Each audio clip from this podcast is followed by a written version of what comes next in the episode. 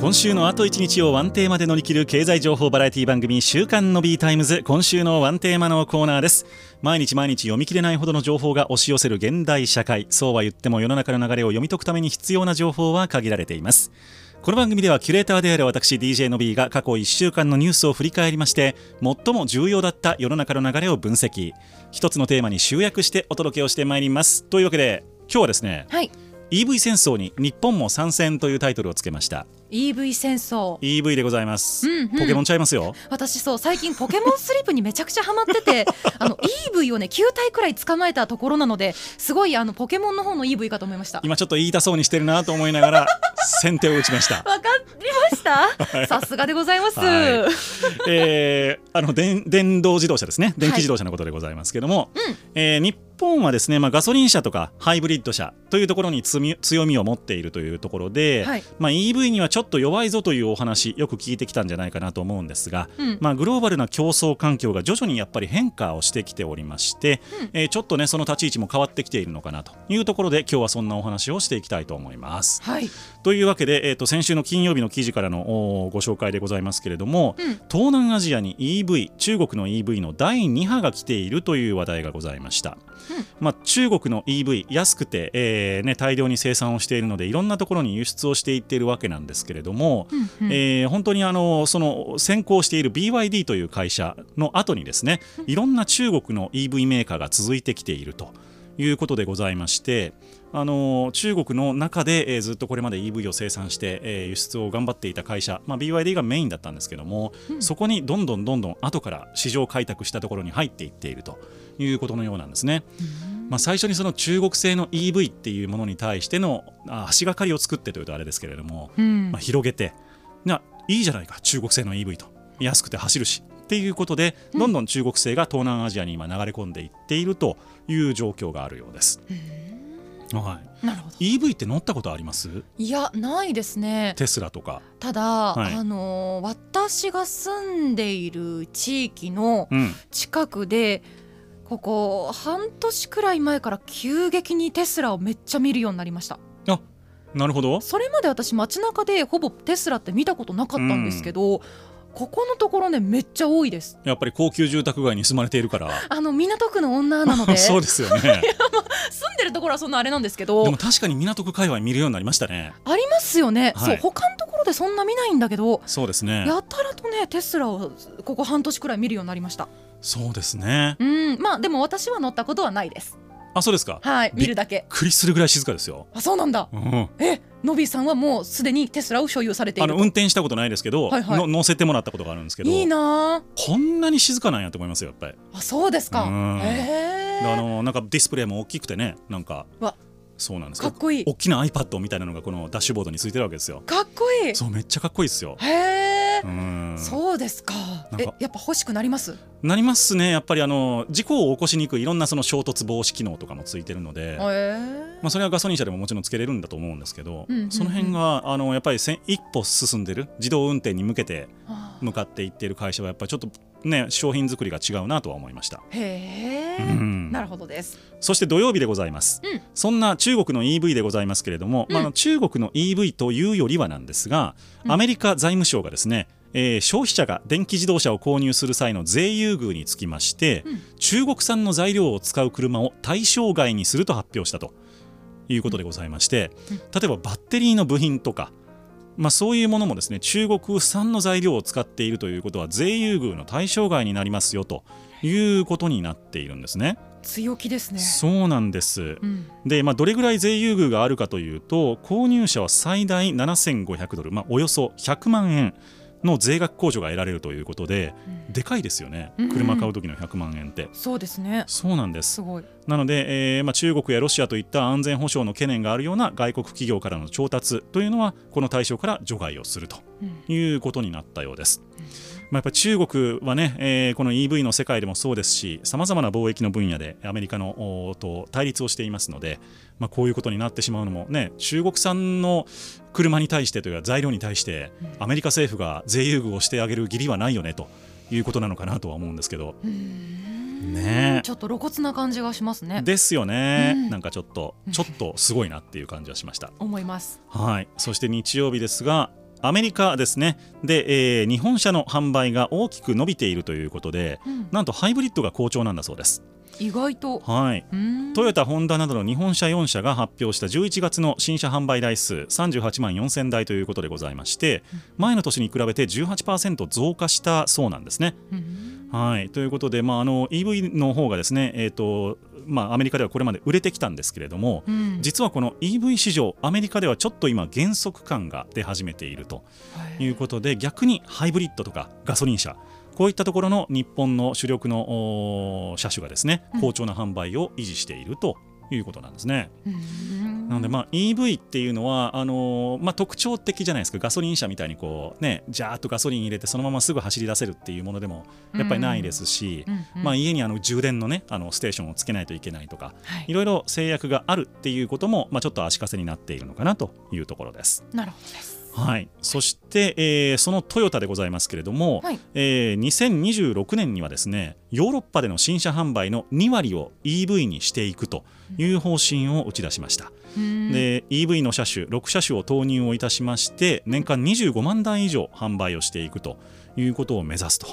いうことなんですよね。へートヨタがそちらに舵を切るんですねうんまあ、やっぱ環境規制ヨーロッパの方が厳しいということもあって、うんうんまあ、現地生産も含めてですねトヨタは検討をしていくということのようです。はいうんでまあ、先ほどねちょっと申し上げた通り2026年の、えー新車販売台数の2割を EV にするということで、えっとまあ、現地生産の検討も始めたというニュースもありました、うんで中国勢がですね今あのヨーロッパに対してかなり営業をかけているという状況で、うんまあ、これを挽回するためにはやっぱり供給力っていうのも大事になっていくと、まあ、すなわちその故障した時に部品がすぐ調達できるかとか、そういいったところもお勝負になってくるんではないかということで、うん今ですねトヨタの EU 内での販売台数シェアですね EV の販売台数シェアまだ1%なんですね、うんはい、トップはフォルクスワーゲンなんですけれども、うんまあこれを2割まで増やしていくということなので、うん順調にいけばテスラと並ぶぐらいの、えー規模になるとうんうんいうことですね、実際にこれをおまあ、挽回していくことができるかうんというところが注目をされます。はいはい、で一方でですねそういった日本の技術ですね、うんこれがあーなかなか日本では管理できていないのではないのかという話題もございました。うん経済産業省が大量破壊兵器の開発などの懸念がある外国ユーザーリストに核兵器開発を担うような国家機関のお中国の、えー国家機関を追加をしたということでございましてアメリカはもう実質的に輸出を禁じる措置なんかを講じている割にですね、えー日本はちょっと対応が遅れているんじゃないのかということです。で輸出管理をする、まあ対象の会社のリストですね、アメリカは2000社ぐらいあるんですけどもあら日本は700社ぐらいと、あうんいうことでございましてー全然違うそうなんです、うんなので、まあ、ちょっと、ね、日本のその技術管理輸出管理というものももっときちんとやらないと、うんいいものを作っても技術ばっかり海あの海外に出ていってしまうという可能性もあるんじゃないかということで競争力強化が求められているという話題でございました。なるほどですねはい、というわけで EV の環境ちょっとずつ変わってきていて、はいまあ、あのトヨタも、まあね、ヨーロッパの方でしっかりとやっていくという目標も出しているというところで今後、日本車の、あ EV の日本車ですね日本車の EV かがどんどん増えていくという流れなのかなと思っております。はいというわけで、うん以上で今週のワンテーマのコーナーでございました。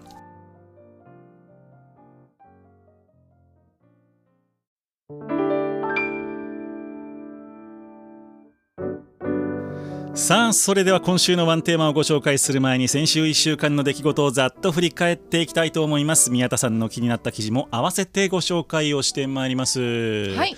新しいジングル何回聞いてもいいね素晴らしいですね何回聞いてもいいなと思います。はいはいうんと爽いうわけでやかな感じそうなんですよ。うんなんかこれからの、あのーまあ、秋ぐらいの空気感にすごい合うなと思ってましたけど、うんうん冬もちょっと合うかもしれないですね、これ。むしろ冬の方がちょっと合ってるような気がしますあー、なるほど。うん、なんかこう寒い時に、はい暖かい暖炉の前って感じの雰囲気がします暖炉の前。暖炉ですもうこの季節ですよね、クリスマス。近くなってきてね。そうです暖炉でぬくもりながらみたいなね。そんな感じ、はい暖炉見たことないけど暖炉見たことないですかなんか本当に使われてるやつって見なくないですかいや、なんかさっきまでなんかやっと英語が出なくなりましたとか言ってた人 が、なんか随分方向転換されてるなとい。やその、ええねあのほら本当の冬さは暖炉じゃないんで本当の風力何使うんですかえわかんないセントラルヒー ティング現代の文明の利器使ってるじゃないですかそうですそうです富裕層なんではいあーさすがでございます。富裕層の宮田さんと今日はお届けをしていきたいと思いますけれやども、ばいやばいはい、えー先週の金曜日のニュースでございます。はいデジタル競争力というものをですね、スイスのビジネススクールが発表をいたしました。は国ごとの、んうんうんさあ日本はまあ64カ国中、うん世界第何位でしょデジタル競争力う。デジタルで競も争力。まあまあでもとはいえ先進国だし、うん、まあ、GDP も3位とか4位くらいだしはい、うーん7位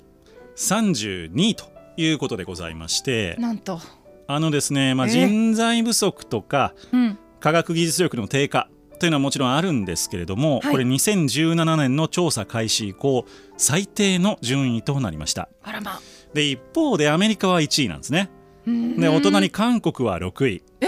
はいで台湾は9位香港は10位ということでトップ10にですね3カ国もおアジアの国が入っているにもかかわらず、うん日本はもうその後ろの後ろ32位ということになりました。そうなんですであのーまあですね知識技術将来の準備3つの要素で決めているわけなんですけれども、はいまあ、技術も低下をしている、まあ、外国人材の受け入れなんかが遅れているということで技術がなかなか取り込めてないということうんで、まあ、将来の準備っていうのも全然ねあのデータとかあのそういうのの活用が進んでいないということうんであと知識に関してはまあ横ばいだったんですけれども、うんなかなかあの手厳しい言葉としてですね、はい上級管理職の国際経験やデジタルスキルのしょ、えー取得に関しての世界最低水準が続いていると上級管理職、はい世界最低水準って言われちゃってるんでそすうかなんですデジタルあららスキルですよあーねいわゆる、はいはいまあ本当にもうお管理職の方々はなかなかあーうまくいっていないのではないかとうんいう分析なんですよね。うんまあ、日本はその言葉の壁なんかもありまして、はい外国からエンジニアを受け入れるということをなかなかできていないとうんいうこともこの競争力低下につながっているということなんですよねなるほどなだからエンジニアの採用されている現場だとひしひしと感じるんじゃないですかこれは。ありますね、うんやっぱりあの、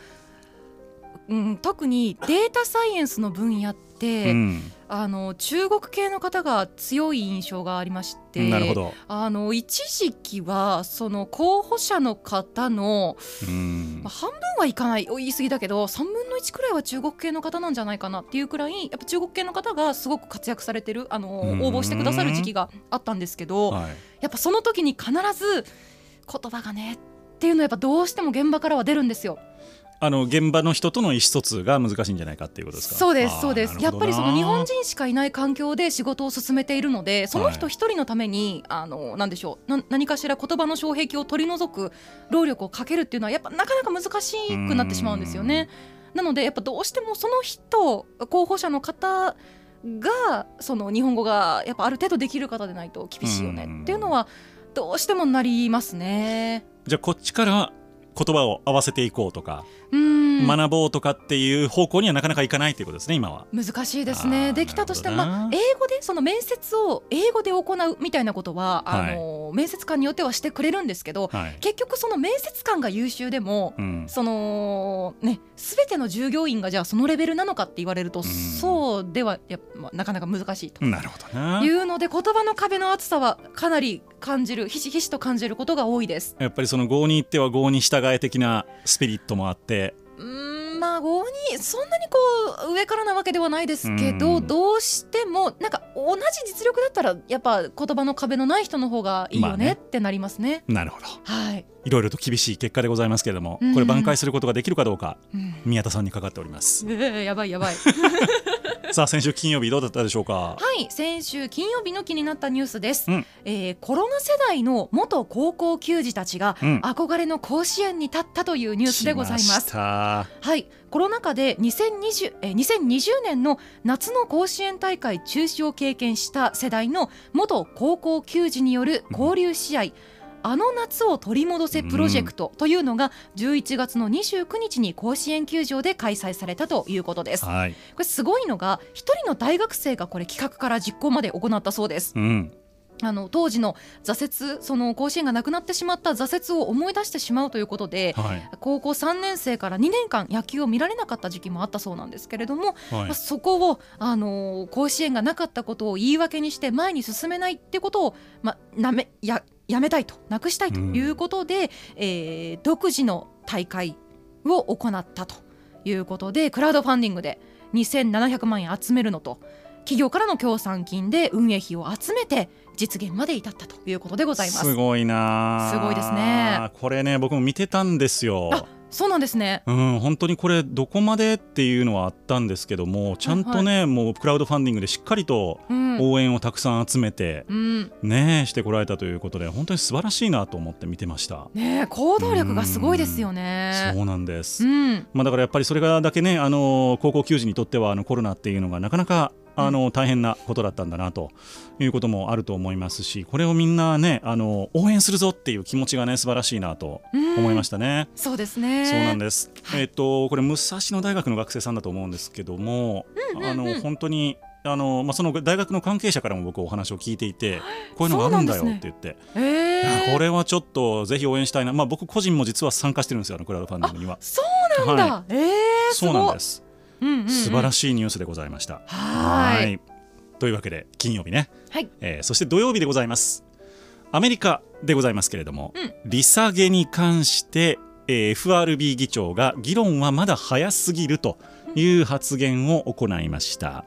で、アメリカって今金利、えー政策金利5.25%から5.5%っていうところにいるんですけれども、うんこの水準が来年の3月にも利下げに転じるんじゃないかというふうに今金融市場では予想が始まってるんですね。うーんで、まあ、そういう議論が始まると今度はその経済の冷え込みっていうことにみんなねあの思いがいってしまうのではい急に冷え込んでしまうとそれはそれでアメリカとしては困るとうんこのままどんどんねインフレで物価が上がっていっても困るんだけれども、うん急激な冷え込みももっと困るということでございまして、うんえーそういうことにならないように FRB のパウエル議長としては、まあ、早期にえー急激な利下げを行うということはまだ議論するのは早すぎるよと。うんアメリリカは徐々にこれから、えー物価上昇が落ち着いていってゆっくりとクールダウンしていくというか、えー軟着陸をしていくはずなので、うんなので急激な利下げっていうのはみんな期待して、ね、しないでねっていうふうに言ったんですが、カはいまあ、これを言った花からですね、うんえーまあ、ほぼ容認したというふうに受け止められたようでございましてうん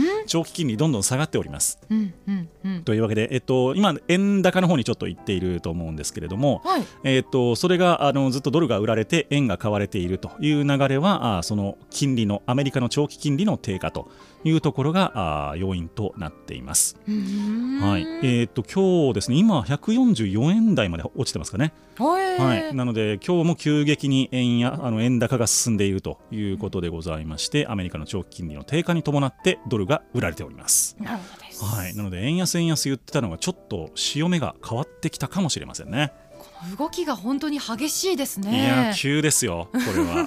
本当につい最近まで円安がやばいとかって言ってたのにそうなんですはいさあ土曜日どうだったでしょうかはい土曜日ですね、うんえー民間路線バスの8割が2023年中に減便や廃止をするというニュースでございます。はい、えーっとその民間の路線バスですね、うんもうおよそ8割がまあ減便とか廃止を実施するというような厳しい状況があるということです。うんこれ理由としては、まあうん主に運転手が不足しているということでうん高齢化とか人材不足によって減便とか廃止に踏み切るケースがかなり多いと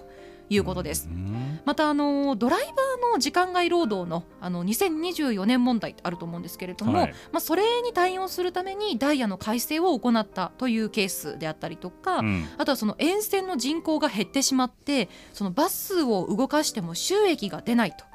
いうようなところも理由として、えーかなり減っているような路線が増えているということですね。まあなんか東京に住んでいるとどこでも電車が走ってるので、うんあんまり意識しないですがはい、実家の方とか帰るとねあーあの神戸とかですけど、いはい、実家最寄りの電車の駅から実家まではバスしかないんですよねもあそうなんですう、ね。歩くと30分以上かかるんで遠いそうあーって考えるとバスがなくなるとやっぱり、まあ、今は歩けますからいいですけどう、ーんね年取ったらなかなか難しいですよねって。そうですうーね。うんん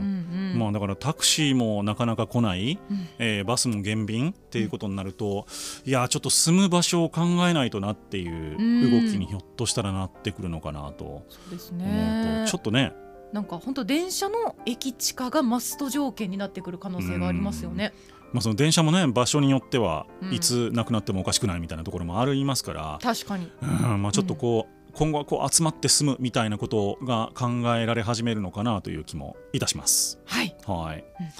さあ日曜日でございますけれども、えー COP28 ですね、えー国連の気候変動枠組み条約締約国会議はい。よう言えた、 えーこれの28回目が開かれましてですね再生可なる再生エネルギーのさらなる導入策というものが協議をされました、で、えーっと2030年目標で再生エネルギーの、えー量ですねうん発電量を現在の3倍にしていくという目標があー掲げられたということで合意をしたということになりました。うーん。えーただしこれですね、あのーうんなんていうんですか、これまでも G20 とかでこういう基準というのは合意されてきたんですけれども、はい今回、えー118の国が参加をしたということで、非常に意義としては大きいんです。うーん。大きいんですが、が。目標が達成できなかったからといって罰則がないんですね。なるほど。はい、なので、ごめんなさいで済んでしまう可能性もあるので、うん一応あの2030年にあっていや誰もさ達成できてませんでしたということにならないように、えー毎年ですね国際機関を作って、えーちゃんと各国のお達成状況をチェックしていくという枠組みも作っていくということのようです。うー。うんん実効性がどこまであるのかっていうのが今後見ていかないといけないですね。そうですね、まあ、これあの、パリ協定の目標を達成するためには、まああのはい国際エネルギー機関の試算によると、この再生エネルギー3倍にするというのがどうしても必要だとへいうこえ。となので、まあ、2030年までにこれをやるのはマストということになりそうです。 2030年ってだってあと6、7年とかですよね。あと6、7年でそんな変わるのかなという気持ちとでもここ数最近でチャット GPT 出てきて急になんまかあねテクノロジー変わったなみたいな気持ちとどうなることやらでも再生エネルギーも思った以上に伸びてますからね、今。あなんか世界中で伸びたいも何でしたっけ太陽光発電の割合が思った以上に高いんです高いとかもありましたもんね。なので、まあ、これが順調に伸びていけば、まあ、これの3倍っていうことになったら、日本とかだとひょっとしたら結構なあの割合をね、うん消費電力を賄える可能性も出てくるので、うんまあ、今後、その電池と、えー太陽光発電というか、再生可能エネルギーの兼ね合いでね、うんえーうまく環境を保全していければいいなというところかと思います。はい、はい日曜日どうでしょうか、日曜日はですね、うん、ローソンストア100でおカロリーの魔物が連成されたというニュースでございます。あのお店はなかなかチャレンジングな取り組みをいつもされますね。そうですね、はい、あの100円おせちとかとか、うんなんだったっけすごいあのウインナーとご飯だけのお弁当とかねエッジ立ってますよね。ねそういうのがありました、うん今回もちょっとその系譜を組んだというかほあの面白いカロリーの魔物でございましう、て、うんえーローソンストア100でですね「ザ・カロリー」というシリー ズが注目を集めています。もうひねりもしなかったんですね、そこは。はい、この ザ・カロリーというのはですね、はいあの2種類ございましてはい、キャベツメンチカツサンドうんと,、えー、とチョコドーナツサンドというのがあります。サンド、うん、はいはい2つともその、えっとドーナツうん、ドーナツでできたサンドイッチみたいなはい、ものでしてなんと1つですね1300キロカロリー程度なんですよ。でかいってことですか。でかいし重いへえそ。の商品を手に取った時皆さん重って言って驚くんで すって千三百ですもんね。だってえらいい一日の必要な摂取カロリーがだって多分2600とか3うん、そうですね。そんな成も人んでですそよれぐらいねですよね。はいなんですけれどもこれはもうその1個で1300キロを超えるカロリーを摂取することができるはとああチョコドーナツサンドは1199キロカロリーらしいんで、まあ、訂正に及ばないぐらいの差でしたけど。すごいですね。両方ともすごいカロリーの商品でございまして、はい。まあ、その忙しい毎日の中で、まあ、そのバランスのいい食事を毎日食べるのは大変だということでうん効率よくカロリーを摂取したいという方のニーズを満たす商品だそうです。どう、あ、いらっしゃるんでしょうね。ニーズとしてはね。ニーズとしてはやっぱ、あのあるんでしょまあ、僕はちょっと遠慮しますが。うなんか一食食べきれる気しないですよねこの一つをうん。で3も、そ分のん、 1ずつ、ね、うん、千キロカロリーでしょ。これ超えるわけでしょ。パン1000キロ超えます、まあ、はい、パン一つっちゃあれですけど、そうですよねパン一つでよっぽどですよそれは。すごいことになっているんでしょうねチチョコドーナツの方は2つのクッキードーナツはいでホイップクリームをサンドして、うわーさらにチョコレートがかかっているそうなのでうわうわ言うてもうた ちょっとこれあのーはいあのコーナー復活しますかんのびたいがやってみた食べてみたらやっちゃいますかやっちゃいますかこれでも大丈夫ですかノビーさんがやったらお年だから胸焼けとかえだから胃もたれと宮田さんがやるんですよ私がやるんです か一番の若手が私がこのカロリーの魔 物をそうですよこの美貌を犠牲に していやでもちようょっ言いとますね食べてみたいですねねうんちょっとそどのんなもんか重さ重さも体感したいです3人でちょっと分けて食べたいですねありですねねやってみましょぜうひやってみましょうはいローソンストア100の商品でございましたはいさあ月曜日でございます、はいなんと、うん今宮田さんの住処とも言われるはい高級ホテルがはいはいはい建設ラッシュでございますうんご存知でしたいや全然知らなかったですえー、皇居際にあるあのパレスホテルはいはがいですね、えーうん2030年までに現在の2.5倍の10施設程度まで拡大をするとかえー、そんな帝国ホテルが京都にできるって2026年ねへえ、はい京都かそうなんですあーあと星野リゾートさんが温泉旅館など4施設を開業したりとかうんあとヒューリックさんがですね2030年前後に、えー旅館夫婦ですね高価格帯の夫婦という旅館の、えーかあの箇所数をですね、うんうんおよそ2倍にしていくとへえいうことでございまして、うんまあ、この高級ホテルが今日本国内で建設ラッシュとなっているんです。うーんで多くの方の感想として、はいそんなにいりますかっていう話だと思うんですよ。私も今そう思っておりましたはい、うん国際的に比較をしてみましたはい2020年時点のおデータではありますけども、うん日本の5つ星ホテルの数は34だそうです。 34はい、アメリカ801ええ中国137あらタイ112インドネシア58これにも遠く及んでおりません。そうなんだ、はい、意外というわけで、うんまあ、日本がその観光立国を目指していくということであればうんあの高級ホテルをうんうん増やしていくということはもう急務であろうと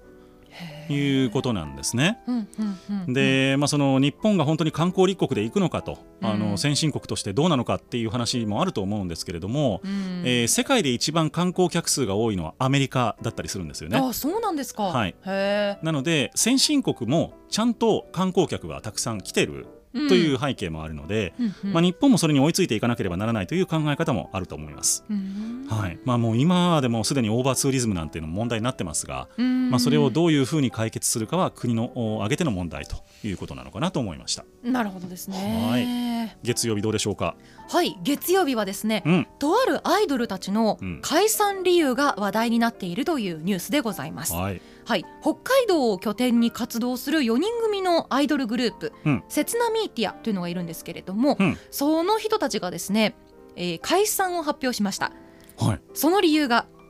メンバーの高齢化に伴った体力の衰えが見え始めたこと おっとそうねこうこれだけはっきり言うのはすごいということで大きな話題を読んでいますなんかちょっとねそそんなに過酷なリアルなね活動をされていたんですね。あの平均年齢が30歳のアイドルだそうでして、はい、であのーそのメンバーの方がですね老化に伴った腰痛によりまして卒業しますということを X に投稿しているそうえでーすちょっねと、。まその方おいくつなんですか逆にその方は34歳なのかいなやまあその腰痛はもしあのあるとして も老化に伴ったっていう表現がちょっとねすごいですね。そんなねなんかそそれを聞くといやそんなまだ老化っていうほどのお年じゃないじゃないですはいはいはかいって思いますけどええでも確かにそういうことを言ってなかったら平均年齢30歳のアイドルって聞くとお年上だなって思いますね。あまあそれだけ聞くとね。ねはい。うん、だからやっぱちょっときついところもあるのかしらというところは思ったりもいたしましたがまあでも全国にもいろんなシニアアイドルとかもいらっしゃいますからね。シニアアイシドニルアアイドル。あらあのー有名どころで言うとあの大阪のおばちゃんさんとか、あれってアイドルなんですかアイドルですよ。あそうなんですね、はい。なんかマスコットキャラクター的な感いじだやといやアイドルです。ああの絡んでくるアイドルっていう絡形。絡んでくるアイドルなんですね、はいそうですそうです。それは新しいコンセプ トだぜひ皆すさんごいおばちゃん。うーんまあでもね、うんそういうまあ理由としては面白いけど、うんなんか次の展開ありそうですけどね。そのあーそのおもろさで言うと確かにそう解散まであと1年あるそうなんですあなんかやりそうですね。ね、うんもしかしたらこの後また面白いニュースを見せてくれるかもしれませんあ楽しそう。はいはーいさあ火曜日でございます、うんえー東京特部の物価指数が2.3%の上昇ということでございまして、えーっと伸びがですねこれでも16か月ぶりの低水準まで落ちてきました。うんうんうんということで徐々にこの食、あのー物価のですね上昇率というのが沈んできてはいるんですけども、うん縮んできてはいるんですけれども、うんじゃあこのメインの要因は何かというと,、はいえーっと電気料金ガス料金の割引です。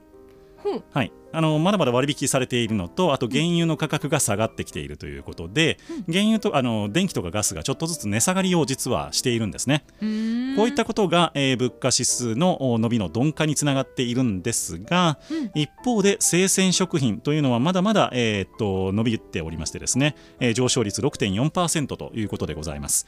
そういう意味ではやっぱりちょっとまだまだ食品なんかは高いなって、ね、去年の今頃よりずいぶん高いなっていう印象を持たれている方多いと思いますがはい鈍化してはきているもののやっぱり食品日常の生活に直結するようなものはまだまだ値上がりしているというところです。なるほどですはねそう私も食費を節約しようと思って自炊しているのに一うん向に食費が下がらないのは値上げのせいですねきっとそれはいいものを食べてるからじゃないです か。値上げのせいで すねきっとさあ火曜日どうでしょうか。はい火曜日はですね、うんえー冬の幸せといえば、うん暖かくエアコンが効いた部屋でのアイスなのではないかなとあなるほど、はいそういう方もいらっしゃると思います。思っております、い、はやい実はこれ私だけではなくて、うんあのこたつのお供といえばっていうアンケートではへあーの女性はアイスが1位だそうですよなるほどね。はいみかんじゃいないんだ。そうなんですよあの男性はみかんが1位で、その次がアイスなんですあけれでどもまも二位なんだ。へーそうなんですよ2019年の調べによりますとそうなっておりまして、まあ、冬アイスが非常に人気ということなんですけれども、はい。本当にこれっておこったでみかんあおこたでおこ アイスっていうのははい幸せを感じるのかっていうのを、うん。あの脳波を測って検証したんですって 誰がしたんですかそれ。そのキャスターの方がされたらしいんですけれども、はなんとそのおこたでアイスをしたら20%ストレスが軽減されたらしいです。へえ。まあ N1 の結果なんであれなんですけどでもすごいですね。そんなに下げられるらしいっていうので非常に興味深いニュースだなと感じましたそしたら五個食べたら100%ってことですね。いやそんなそんな単純計 算じゃあないそうと思ないらなまいですすけかど。はいあーうん、いやでも、なるほどこたつでアイスを食べるそれだけストレスが下がるそうなのでなるほど。ぜひストレスフルなのびーさんやってみてくだ さい いや僕ストレスあんまりないんですけど。あはい。本当ですかありがとうございます。はいさあ、えー水曜日でございます、うん EU ですごい、えー法案が大筋合意となりましたん売れ残った服や靴服とか靴ですよねはいこれを廃棄することを禁止となります本当にはい要はそのファストファッションのお店で、まあ、売れなかった服とか靴うんこれを、えーゴミとして処分をすることを禁止するとこれ2年後に施行される法案ということになっておりますこれってそのなんか経団連的なそのすなんでしょう企業経営組織みたいなところからのクレームはなかったんですかねまああったんでしょうけど、うん EU はやっぱり政府の力強いですから、へえ、はいすごいなであの罰則なんかについては各国で、えーやるんですけれどもうん、全体の、えー大筋の法案としては EU が決めていてうん2年後これをお廃棄をすることを禁止をするということで、まあ、再利用であるとか、うんえー修繕をしてもう一度使うとかっていうことを促していくということのようですへえで大体ですね1人当たりなんと年間12キロぐらいゴミとして処分をしているんだそうですね12キロはいんそうな考えると、まあ、うんこれを全体では1260万トンに上るということで、EU 全体で、うんまあ、これを削減をして、えー地球環境の保護につなげていこうということなんですね。うんはいまあでも自分のね履き古したやつならともかくそのね新品を廃棄するというのはやっぱりそうちょっとね申し訳ないですからねう。ん、まあ確かにもったいないし、なんかその結局燃やしてしまうのが一番安いってなってしまうと、うんやっぱ大量生産大量消費のサイクルからは抜け出せなく抜け出せないですねなってしまいますからね。うんまあ法案のなんか正しい正しいか正しくないかで言えば正しいと思うんですけどこれをね実行する側もなかなか大変になりそうですねあ。と2年ですよだって。ねあっという間だから何から何まで変えないといけないでしょうしうね。んうんさあ木曜日共同あ水曜日かどうでしょうか。はい水曜日はですね、うん日本で一番朝起きるのが遅い都道府県が分かったというニュースでございますどこだ、は日本で一番朝起きるのが遅いのは京都府の人だそうですへはい逆に一番早起きなのは宮崎県の人らしいですねえへえはいなんででしょうね。えっとこれね理由は明らかになってないんですけれども、うんその東京とか大阪などの人口密度トップ10の都道府県はやっぱり遅くなりがちな傾向があるらしくって、うんはいえーっとそうですね人口密度トップ10の都道府県の就寝時間の平均が午前0時34分とうん、で起床時間の平均が7時12分と。あそんなもんですか意外と遅いなうん、らしいですね。で京都はえーっと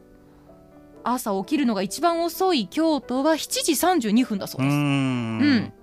なんだろうなはいというようなだからどちらかというとやはやはり地方の方が早寝早起きの傾向があるのではないかということが言われておりました。はいその、まあ、首都圏とか大阪が遅いっていうのはなんかね電車がポンポン来るから、うんちょっとちょっと寝坊してもまあなんとかなるっていうのはあーあるのかなと思うんですけど確かに京都っていうのがなんでだろうって思いましたけどね、ああでもまあ京都もまあいや同じように来るんですけど、はいはいなぜ京都だけが京都が一番なのかがちょちょっと思いつかないなかったですけどねそうですねしかもその、なんかあんまり地域性とかもなさそうで、ね京都の次に遅いのは高知県ですね、うーんでその次が香川県だそうなのでう、んうん何かしらの関連性とかは分からなかったですなるね。ほどはいまた何か手がかりのある方ぜひツイッターなどで、うんあ X などでつぶやいてみていただければと思いますお願いします。さあ今日でございますけれども、えーアメリカあ失礼しました税優遇ですね、うんえー子育て世帯に配慮するというニュースでございました、うんうんまあ、扶養控除というのが実は2025年度からかな、えー、と縮小されていくんですけれどもそれでもですねちゃんとお給付を増やすなどして、えー生活を支援していく要するに負担を増加させることなくですね、うんえー税で優遇して子育て世帯に配慮をしていくという方針が示されました。うんうんまあ、住宅ローン控除なんかもちゃんと枠を維持していくということで、まあ、東京都もね頑張ってますけれどもあうんの政府としてもやっぱり税優遇をして、えー子育て世世帯にきちんとおーね経済的な負担を軽くしていくということを考えていきたいという方向性が示されております。さあ今日はどうでしょうか。はい今日はですね世界で最もパワフルな女性100人が選ばれまして、はい。日本からは小池都知事ら3人が選出されたというニュースでございます。はい、日本から選ばれたのが、えー、と女性初の日銀理事の清水あさ清ん水さんね。ははいい。と,、えー、と小池百合子都知事はい。そしてサントリー食品インターナショナルの社長に就任した小野さんうん。が選ばれているとなるほどねこの3人ということだそうです。なるほど。はいまあでも本当に養殖に疲れている女性も増えてまいりました。まだまだでなんでしょうけどね。あの、うん国際標準に比べると日本もちょっとずつ世の中変わっていくといいなと思っております。はいというわけで1日1本このニュースだけは押さえとけのコーナーでした。